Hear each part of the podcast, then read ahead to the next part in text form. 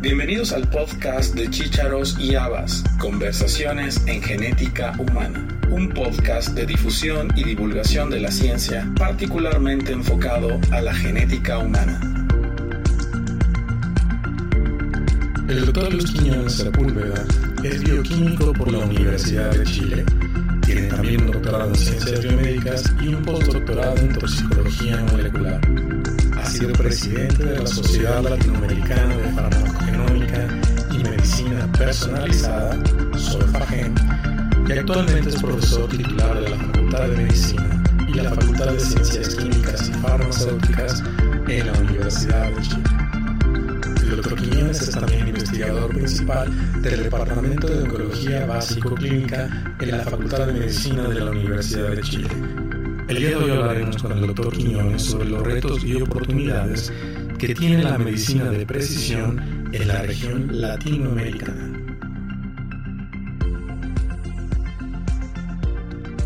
Hoy es uh, sábado 15 de julio del año 2023. Estamos grabando para el podcast de Chicharos y Habas, Conversaciones en Genética Humana.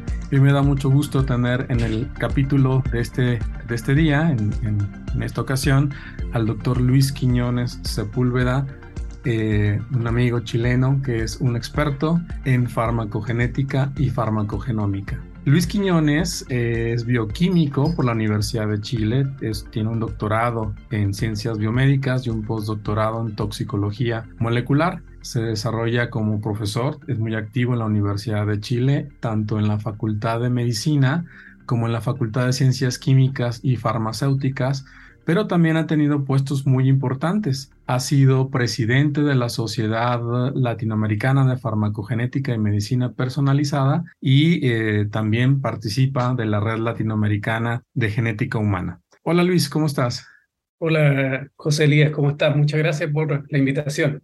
Gracias a ti por aceptar. Estamos muy interesados en platicar contigo de tus actividades, pero también de conocer un poquito eh, dentro del marco de la farmacogenética y la farmacogenómica lo que es la medicina personalizada, qué es, para qué sirve y por qué es importante que sepamos de ella. Ok, bueno, eh, la verdad es que la medicina personalizada hoy en día es foco fundamental de la, de la medicina general, por decirlo así, la medicina en el mundo, y se, se define más que nada como medicina precisión, esencialmente, al parecer. Son dos conceptos que se usan indistintamente, eh, tienen algo de diferencia. La medicina precisión está un poco más asociada al uso de eh, productos biotecnológicos, esencialmente, y por eso nosotros usamos más el concepto de medicina personalizada enfocando, por ejemplo, en análisis de genes que eh, expliquen la respuesta terapéutica en, el fondo. Y eh, como foco mundial,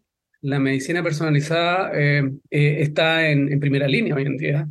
Y así herramientas como como la farmacogenómica, por ejemplo, eh, están en primera línea también como eh, herramientas fundamentales de la medicina personalizada. Platícanos, Luis, de, de, cómo ha evolucionado la medicina personalizada. Si habláramos de hace 20 años, ¿sería sinónimo de medicina genómica? ¿Y cómo ha ido evolucionando hacia esta definición y hacia este campo? ¿O estamos hablando de cosas distintas? Hace un poco más de 20 años, 30 años o algo, se hablaba igual del concepto de medicina personalizada, pero desde el punto de vista de la, del manejo clínico, el manejo médico. O sea, los médicos empíricamente trataban de personalizar la medicina, no solo el aspecto farmacoterapéutico, sino otros aspectos también.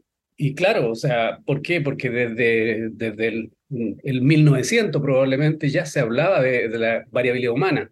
Uh -huh. Y eso hace que la variabilidad humana sea abordada de alguna manera clínicamente o médicamente. Después eh, que, que, llegó la medicina genómica, la genómica propiamente tal se usó como herramienta para eh, enfocar la variabilidad de la respuesta terapéutica de los pacientes. Y ahí le empezamos a llamar realmente eh, medicina personalizada y con la llegada de los biotecnológicos, medicina de precisión. Pero es, yo diría, una idea que se ha abordado desde el 1900 en adelante. Muy bien.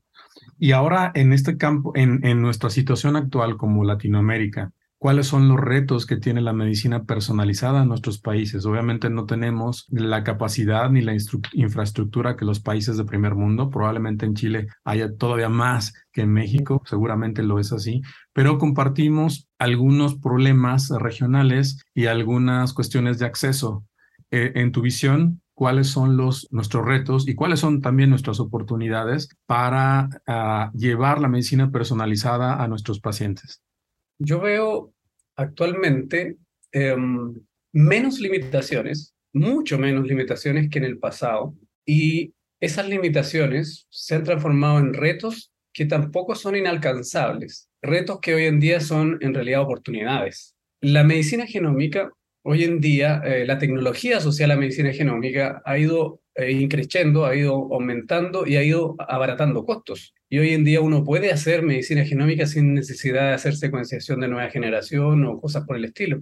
La descripción del proyecto Genoma Humano y de, y de, y de las bases de datos de SNPs que ya están puestas sobre la mesa en, todo el mundo, nos permite a nosotros, los países latinoamericanos, usar esas herramientas para buscarla en poblaciones de, de, nuestro, de nuestra clase, de nuestra etnia, por, por decirlo, y aplicarlas si es que son atingentes. Eh, con tecnología que puede ser muy, muy, eh, digamos, de fácil acceso, como un, análisis de PCR convencional, incluso para hacer una, una pequeña variante asociada a una respuesta, por ejemplo. Pero ciertamente que los SNP arrays, que los chips, que los, los, las secuenciaciones, los exomas, eh, que son, no son masivamente usados en la región, son la herramienta más, eh, más útil, más factible de realizar.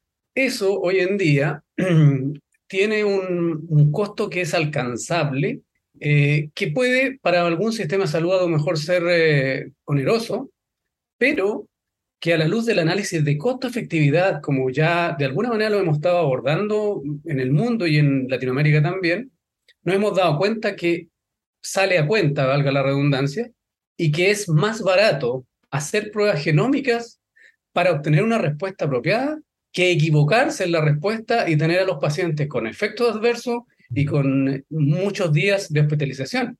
Entonces, si, convencemos, si convencemos a las autoridades de que eso es así, tenemos un paso adelante muy importante, incluso para países con escasos recursos de la región.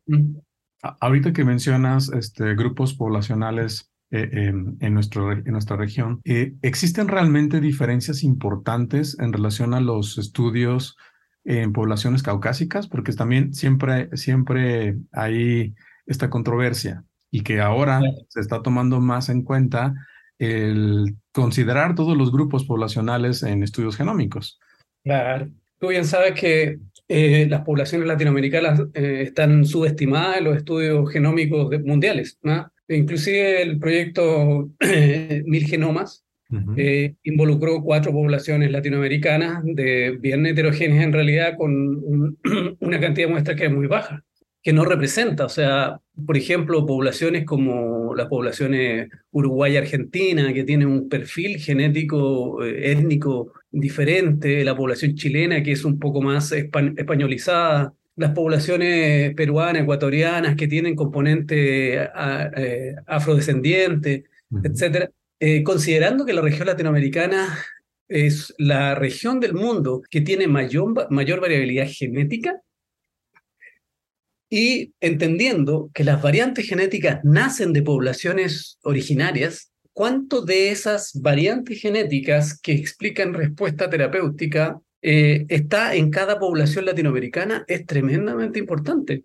Hay variantes genéticas que han sido consideradas relevantes en respuestas terapéuticas eh, que son eh, de origen afroafricano, digamos, y que no se encuentran en algunas poblaciones latinoamericanas. Entonces, no podemos aplicarlas, no tenemos eh, una, un impacto en salud pública, por, decirlo así. Variantes genéticas, duplicaciones génicas, por ejemplo, la duplicación génica de CIP2 de 6, que, eh, que es muy relevante, que incluso hizo que la FDA planteara restricciones para el uso de codeína en, eh, en el mundo, al parecer en ciertas poblaciones latinoamericanas está casi ausente. Y es por eso que tenemos respuestas tan extrañas eh, la, la, terapia como el uso de dipirona en, en, en europeos versus americanos, el uso del el alcohol, la respuesta del alcohol en asiáticos, etc. Entonces, si entendemos que esas eh, respuestas son tan diversas, nosotros necesitamos adaptaciones terapéuticas a nuestras poblaciones.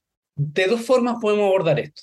La primera puede ser haciendo nuestros propios estudios clínicos y la segunda es caracterizando genéticamente a las poblaciones latinoamericanas, teniendo una gran base de datos que pueda explicar en cada tipo de mestizaje cuáles serían las pruebas apropiadas a realizar. Algunas ciertamente que pueden ser adaptadas de, los estudios caucásicos.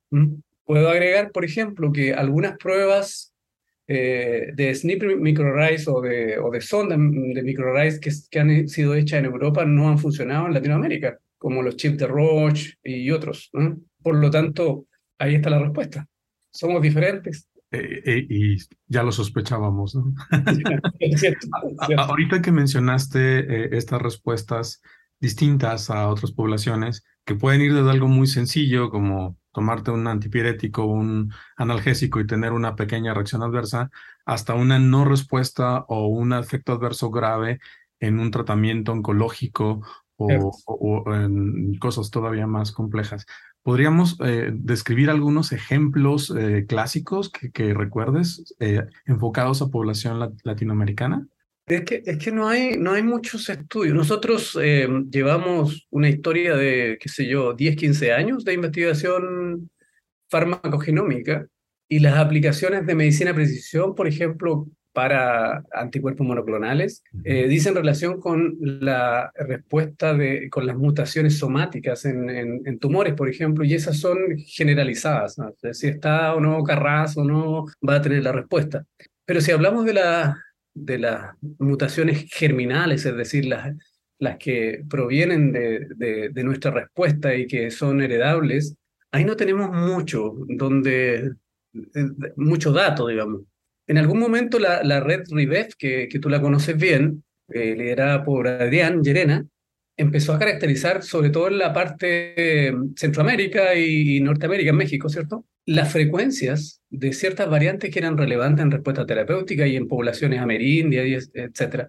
Pero hacia el sur, hacia, hacia el cono sur, eh, llevamos un poco menos de tiempo ah, buscando eso. Hemos visto, por ejemplo, en mi laboratorio actualmente estamos haciendo variaciones genéticas de CYP12-9 para respuesta a Ciponimod, que es un fármaco nuevo, fue mm, aprobado por la FDA en 2019, llegó el 2020 a Latinoamérica, cuya frecuencia de la variante asterisco 3 es, es muy baja en el mundo, pero estando presente de forma homocigota es, eh, es muy peligrosa para, para el tratamiento con Ciponimod en, en esclerosis múltiple, que es una enfermedad rara pero que imagínate, una enfermedad rara, grave, eh, te equivoca en el tratamiento y, es peor. Y nosotros hemos analizado algunas muestras de personas eh, en tratamiento con esclerosis múltiple y hemos encontrado una, ya en, en 9, 10 muestras hemos encontrado dos, dos, dos veces variantes. Entonces, así intuitivamente uno podría decir que la frecuencia en la población chilena, por ejemplo, es más alta que en la población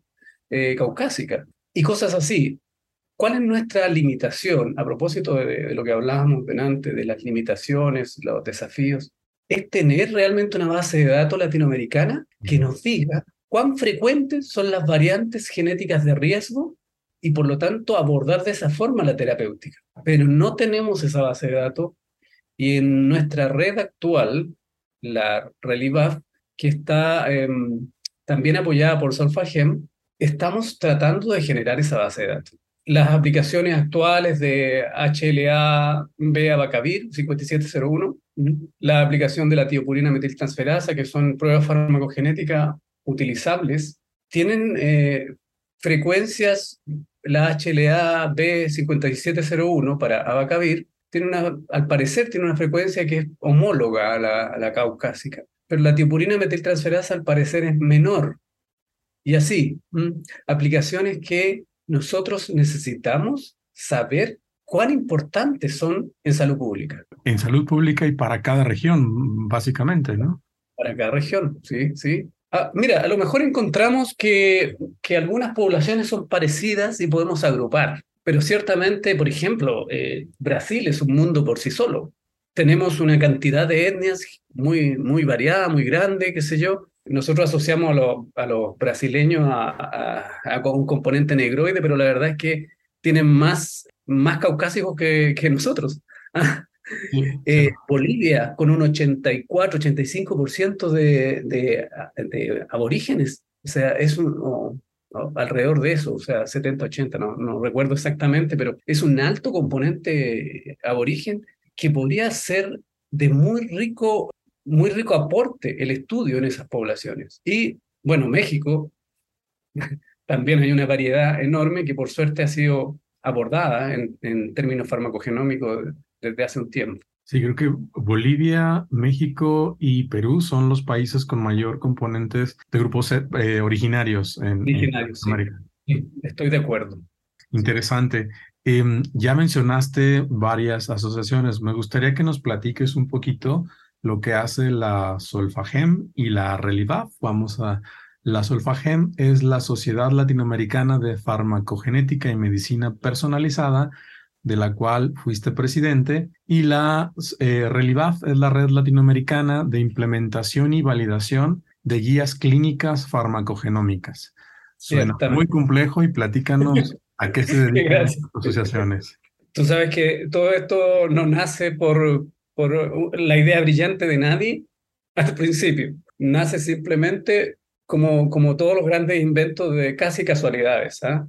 La Solfagen nació en una reunión en Viña del Mar, el año 2015, luego de que eh, se nos ocurrió eh, generar una, una investigación de qué, cuál era la situación latinoamericana en farmacogenómica, para buscar qué se estaba haciendo en farmacogenómica en, en, Latinoamérica, hicimos una búsqueda Scopus para ver quién había publicado, búsqueda por base, de datos mundiales, búsqueda e incluso por periódicos, y encontramos algunos eh, investigadores, por ejemplo, brasileños hay varios, y algunos eh, exponentes latinoamericanos que estaban haciendo algo en farmacogenómica.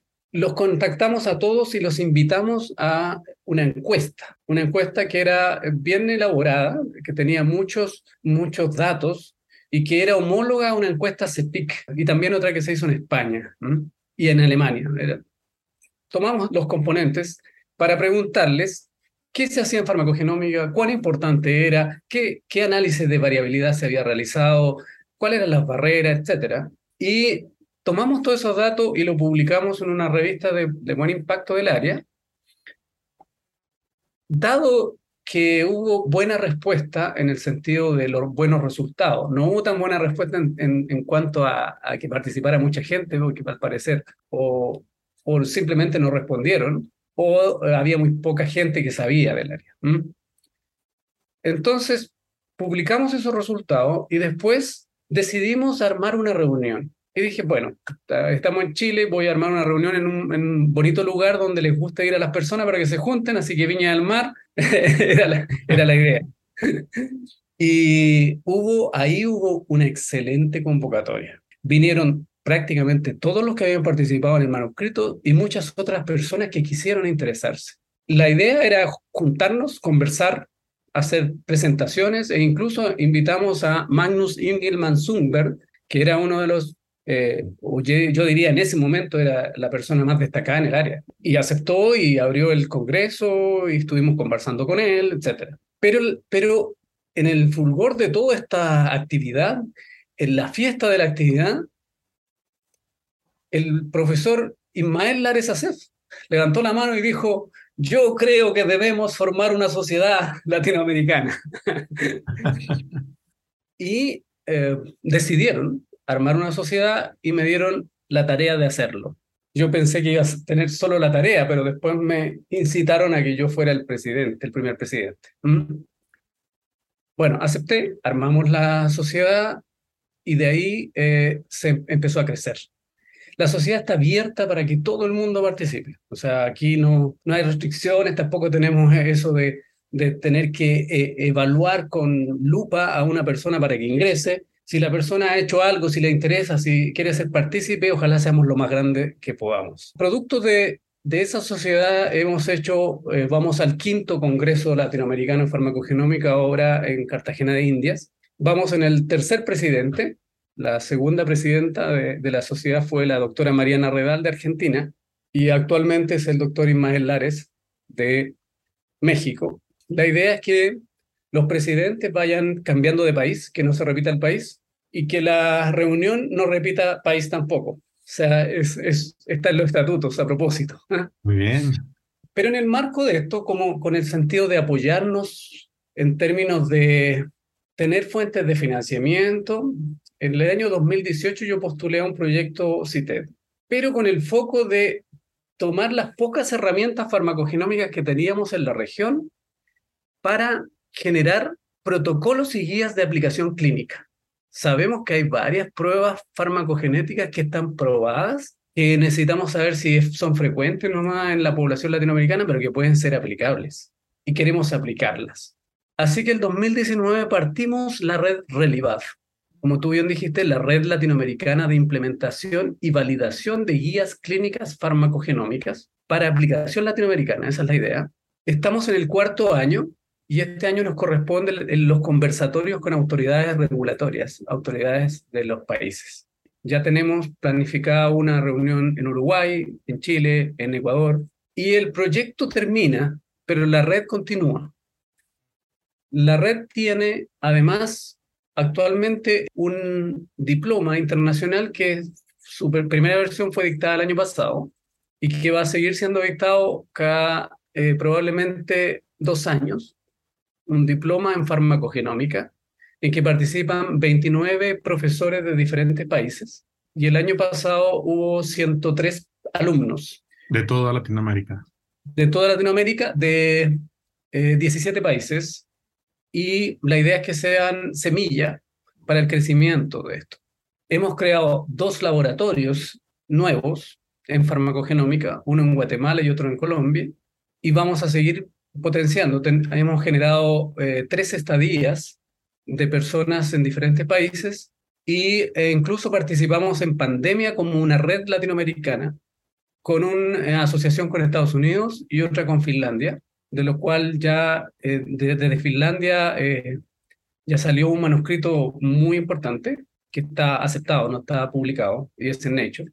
Y con Estados Unidos estamos generando un nuevo manuscrito eh, ¿En qué está participando la red? Obviamente que esas son multinacionales y aparecen miles de autores, pero, pero lo importante es la participación que se está teniendo. Como red y como Solfagem, también nos incorporamos a la, a la red farmacogenómica global, al PGRN, y tenemos la, la representación eh, latinoamericana. Eh, y hace tres semanas fuimos invitados al UFAR, en el área farmacogenómica como representantes también, pero para Sudamérica en este caso. Así que esto, lo interesante o lo, lo entusiasmante, por decirlo, es que nosotros hemos querido incorporar a todo el mundo, todos los que quieran participar participan, crecer lo que más se pueda, pero con foco en hacer, en resolver nuestros problemas terapéuticos. Ese, ese es el foco, resolver nuestros problemas nosotros mismos como latinoamericanos. Y así estamos, ¿sí? Eh, interesante. Y bueno, a la Solfagem, la Relivaf, también forman parte también de, de la RIVEF, de la eh, americana. Varios de los de la eh, Relivaf y Solfagem forman parte también de RIVEF. Y eh, bueno, ahora vamos a, en, en, el Congreso de la Solfagem, vamos a invitar a Adrián Llerena y también vamos a estar en, en el Congreso de la RELAC, los dos. Así, que espero que vamos a conversar mucho ya en algún momento lo conocí en Chile hace mucho tiempo cuando yo estaba partiendo y él ya era un destacado investigador en el área eh, de muy pasada. Y eh, también tenemos eh, en, el Congreso de la SOFAGEM la participación de Andrea Gedic, a quien invité personalmente, que es la directora del Farm GKMB. O sea, y muy importante, y, y actualmente al investigador más productivo del mundo en el área, que es Munir Pir Mohamed de Inglaterra va, él va a abrir el Congreso. Entonces, la verdad es que estamos muy entusiasmados porque de no hacer nada hace mucho tiempo con, con el, la pequeña semilla del RIBEF, estamos ahora en todas partes y siendo escuchados. Y eso nos permite que nos ayuden a tener herramientas propias para nuestra región. Y, como dijiste, por ustedes mismos, ¿no? Claro, esa, esa es la idea, absolutamente. Interesante. ¿Puedes platicarnos un poquito de las fechas de este quinto Congreso Latinoamericano de Farmacogenética? ¿Este es el nombre correcto? Se llama, sí, Congreso de la Sociedad Latinoamericana de Farmacogenómica y Medicina Personalizada. Em, esto va a ser en Cartagena de Indias. Del 7 al 9 es el Congreso y el precongreso eh, va a ser el, el 5 y 6. Y como digo, es un congreso bastante eh, completo, que va a ser, eh, va a tener su charla inaugural por el doctor Pir Mohamed, va a participar Andrea Guedique, va a participar el doctor Adrián Llerena y cada uno de los miembros de la Solfagem. Tenemos además una sesión de conversación con autoridades colombianas que eso nos va a servir para cumplir uno de los objetivos de la RELIVAF, que es conversar con cada autoridad de cada país. Y tenemos dentro del Congreso el, un simposio RELIVAF, un simposio de la red de implementación, en que vamos a conversar y vamos a presentar a los nuevos países miembros, que son El Salvador y Venezuela, que no estaban originalmente. Interesante. Y, bueno, uh, pasa el fin de semana y empieza el primer Congreso Iberoamericano de genética humana y, genómica. claro. También estamos participando, entonces tienes... ¿Qué, más exquisito que, por la casualidad de la vida se haya dado que en la misma ciudad ocurran dos congresos que son de alta relevancia, en la, en la que eh, de alguna manera el año pasado, a principios del año pasado, yo fui invitado a, a ser miembro del directorio de la RELAC y, y se haya organizado este Congreso Iberoamericano con una semana de desfase, de tal modo que yo puedo estar en los dos con un solo pasaje, y así ha sido. Y además, Adrián también puede participar, pudo participar en los dos. Invité a, algunos de mis estudiantes, eh, quizás no alcancemos a presentar, pero sí a ir. Así es que se va a dar una, una situación muy, muy productiva, muy, muy productiva. Interesante. Y bueno, creo que lo que has mencionado, que lo mencionaste muy rápidamente y muy fácilmente, detrás de eso hay una serie de esfuerzos porque organizar una red, una sociedad, tiene muchos retos. Eh, trabajar con diferentes países tiene un doble grado de dificultad y en poco tiempo han logrado mm, muchas cosas interesantes y sobre todo eh, publicaciones que son también escasas en, nuestra región. ¿Cuál consideras ha sido el mayor fruto o el mayor logro de la sociedad hasta este momento? Yo creo que el mayor fruto y logro eh, no dice relación con un producto, sino más bien con una actitud, la actitud de unión. ¿ah? Muchas personas incluso que se sentían parte de otro grupo dijeron, pero ¿por qué no? Juntémonos todos, seamos amigos todos si lo que ha sucedido en la historia de Latinoamérica es una, una historia de desunión que ha evitado el desarrollo. Pensémoslo en términos político, administrativo, económico. La, la región latinoamericana podría ser autosuficiente si fuéramos todos amigos, pero no. Hemos estado divididos por, por mucho tiempo. Entonces yo pretendo que en el área de las farmacogenómicas seamos todos amigos, nos juntemos todas las sociedades juntas, la RELAG, el RIBEF, RELIVAF, Solfagen, todos juntos. Y eso ha ido un poco cambiando. Esto está evidenciado en la, última publicación nuestra, que es la actualización eh, de la situación latinoamericana en farmacogenómica, que la publicamos ahora en mayo, recién, en la revista Frontiers in Pharmacology. Y en comparación con la primera publicación que hicimos al respecto, que fue el 2014, tenemos muchos más participantes y muchos más encuestados. Y, hemos, y ahí en esa publicación mostramos que tenemos cursos regionales, diplomas regionales, nuevos laboratorios, nuevas pruebas y se ve un crecimiento. Ahora, la gente podría decir es un crecimiento homólogo a lo que ocurrió en el mundo, o sea, no, no es que estemos nosotros avanzando más rápido, no, homólogo a lo que está ocurriendo en el mundo, pero al menos alcanzamos la misma velocidad que antes no, no ocurría. Pero en términos de productos, hay muchos productos. Nosotros en la, en la red solamente hemos publicado más de 50 artículos en revistas Q1 como, como grupo. Hemos participado en pandemia, hemos generado eh, publicaciones eh, multicolaborativas. Generamos dos tópicos, tres tópicos en realidad, pero dos tópicos en la revista Frontiers in Pharmacology de la red, con el nombre de la y uno en la revista Pharmaceutics, Pharmaceutics que está abierta, y son dos revistas con uno. Por tanto, como productos así muy objetivos, tenemos varios. Pero lo que más me agrada a mí es la fusión de grupos de investigación y la colaboración que se ha brindado, se ha dado, sin eh, distingos de, de, sistema administrativo, etnia, eh, políticas, etc. ¿Mm? Muy bien, Luis. Es, es de felicitarse y de reconocimiento, totalmente. Para concluir la entrevista, siempre hago dos preguntas. Bueno, antes voy a subir dentro de la, de la lectura del podcast, vamos a incluir eh, las ligas para la sociedad y para el Congreso, para quien guste revisarlo y participar.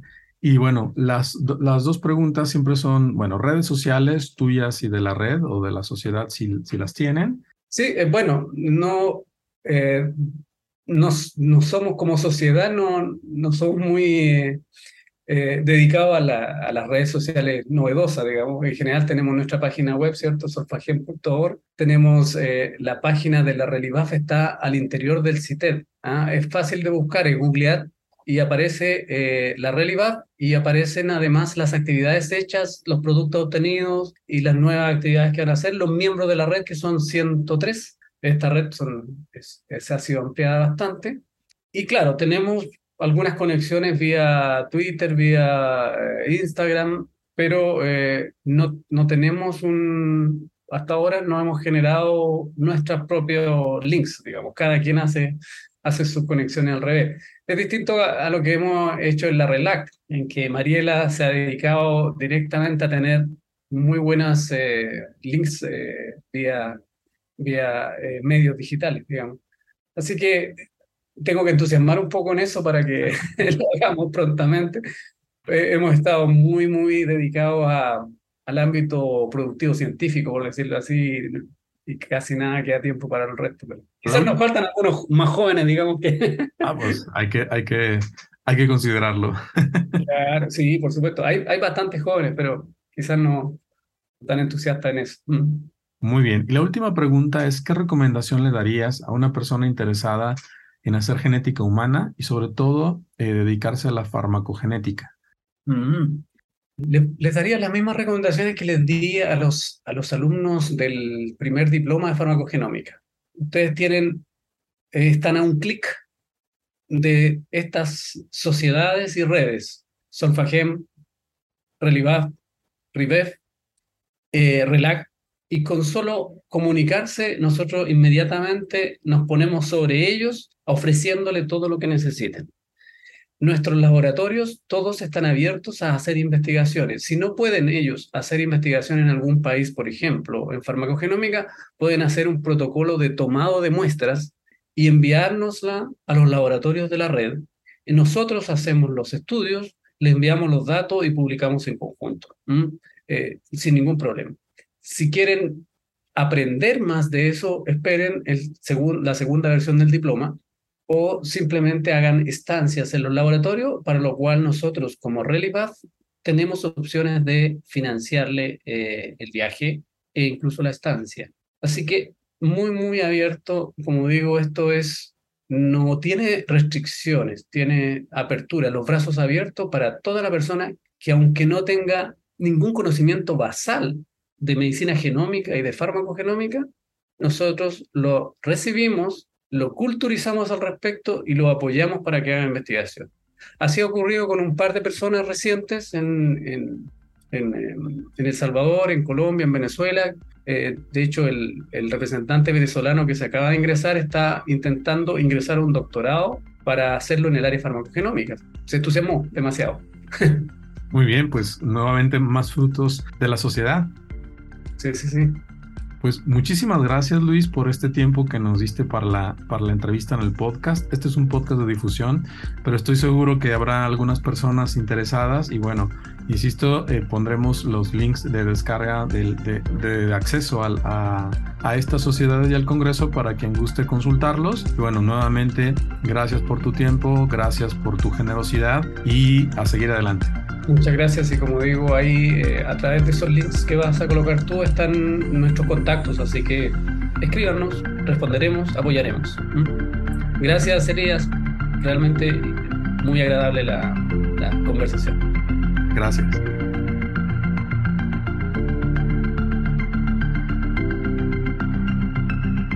Gracias por haber escuchado este episodio del podcast de Chícharos y Habas, Conversaciones en Genética Humana. Te esperamos la próxima semana con un nuevo episodio y te invitamos a que te suscribas gratuitamente en cualquiera de nuestras plataformas. Estamos en Acast, iTunes, Spotify, Google Podcast y Amazon Music. Y síguenos también en nuestra cuenta de Twitter, arroba chicharos y amas.